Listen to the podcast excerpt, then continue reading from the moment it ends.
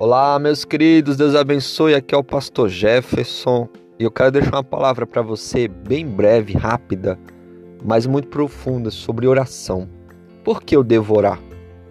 Primeira coisa, em 1 Tessalonicenses capítulo 5, versículo 17, é, o apóstolo Paulo, inspirado pelo Espírito de Deus, diz, nos manda, nos ordena, dá um mandamento: orai sem cessar. Orai sem cessar.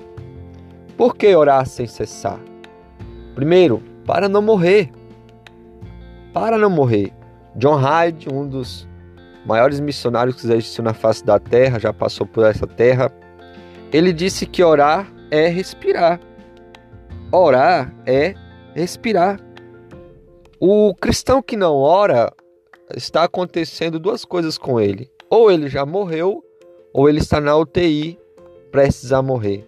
Quem não ora não tem força. Quem não ora está fraco espiritualmente. A vida espiritual dele está um bagaço. Essa é a realidade. Esta é a realidade. John Wesley, o cérebro avivalista, disse que orar, a oração é a respiração da alma. Então, nós temos que orar. Ah, o próprio Jesus orava constantemente. Ele orava no monte.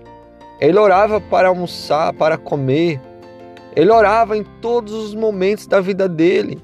Procurar, você vê isso no Evangelho de Lucas. Evangelho segundo escreveu Lucas, Evangelho de Jesus.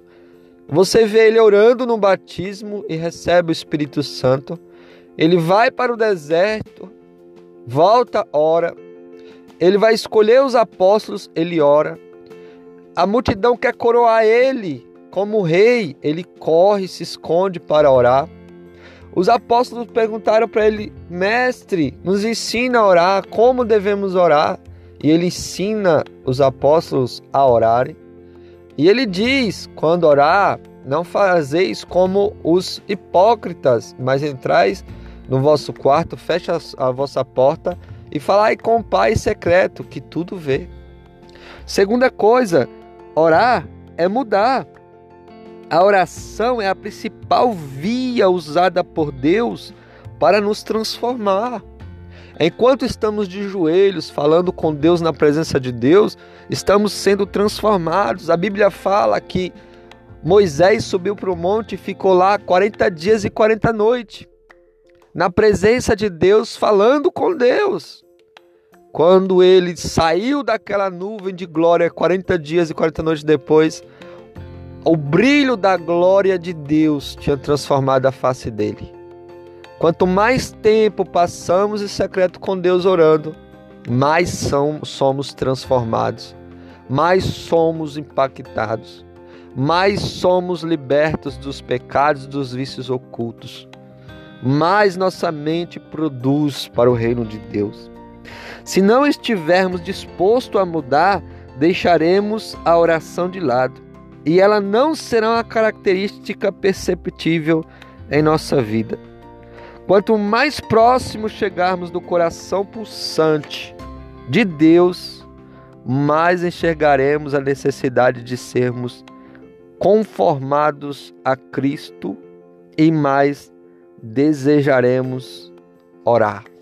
Quanto mais oramos, mais queremos orar. Quando não oramos, mais esse desejo de orar enfraquece em nossas vidas. A melhor, a mais grandiosa de todas as práticas que o ser humano pode fazer é a oração. É a oração. Terceiro ponto, por que eu devo orar? Porque quem não ora não recebe nada de Deus. Quem não ora não recebe nada de Deus.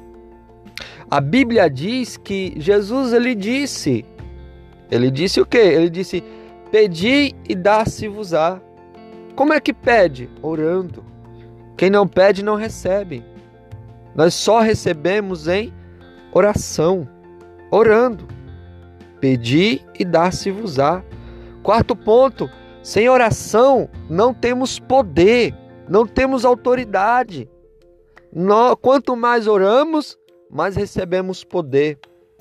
Muita oração, muito poder. Pouca oração, pouco poder. Nenhuma oração, nenhum poder. O inferno treme diante, treme quando a igreja se dobra diante do Senhor Todo-Poderoso para orar. A oração move a mão onipotente de Deus. Quando a igreja ora, os céus se movem, o inferno treme e coisas novas acontecem na terra. Quando nós trabalhamos, nós trabalhamos, mas quando nós oramos, Deus trabalha. Olha aí que coisa maravilhosa, que coisa importante. Devemos orar sempre, estar em constante oração.